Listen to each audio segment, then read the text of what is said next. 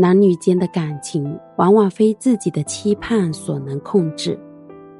假如有一天，你的女朋友或是男朋友突然跟你说：“对不起，我已经遇到更适合的人，请你以后不要再来找我。”你会不会觉得晴天霹雳？觉得自己被背叛、被抛弃了？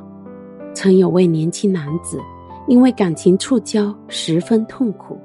他说：“如果是我要离开他，可能就不会这么苦。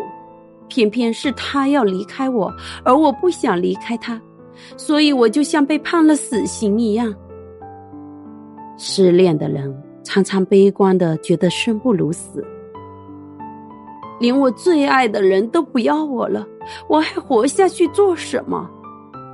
有时候甚至还会骂说：“哼，你不要我，我本来就不想要你了。”或是“真是有眼无珠。”有时候在报上能够看到，有人为情轻生结束自己的生命，有人为情杀人，抱着。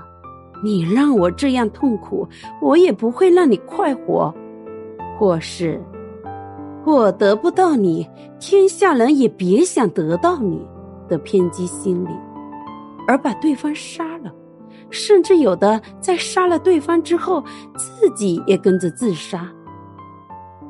大多数的人都明白，感情都是双向的。既然如此，如果对方不爱你，就不要苦苦追求不舍，就应知趣的离开。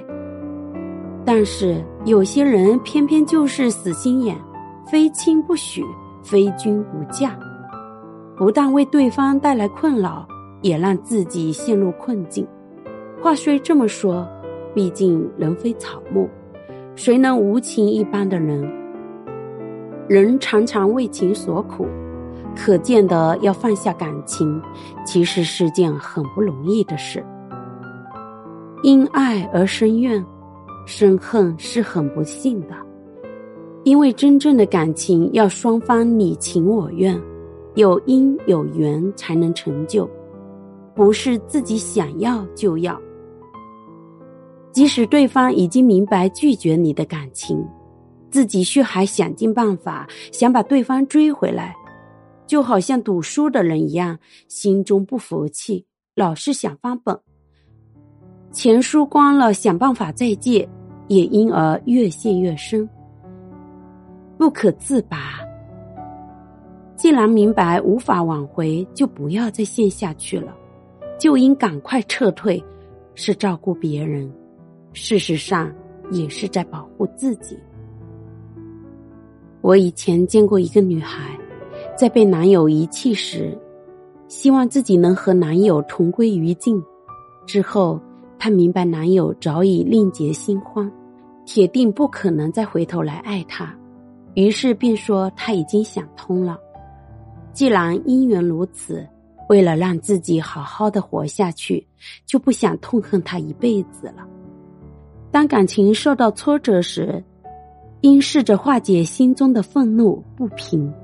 像这个女孩所体会到的，因缘即是空的观念，是最能够助人摆脱痛苦的。只要把感情的聚散当成因缘变化来看，明白缘散则散，缘聚则聚的道理，爱恨便能在这一念之间转变释怀。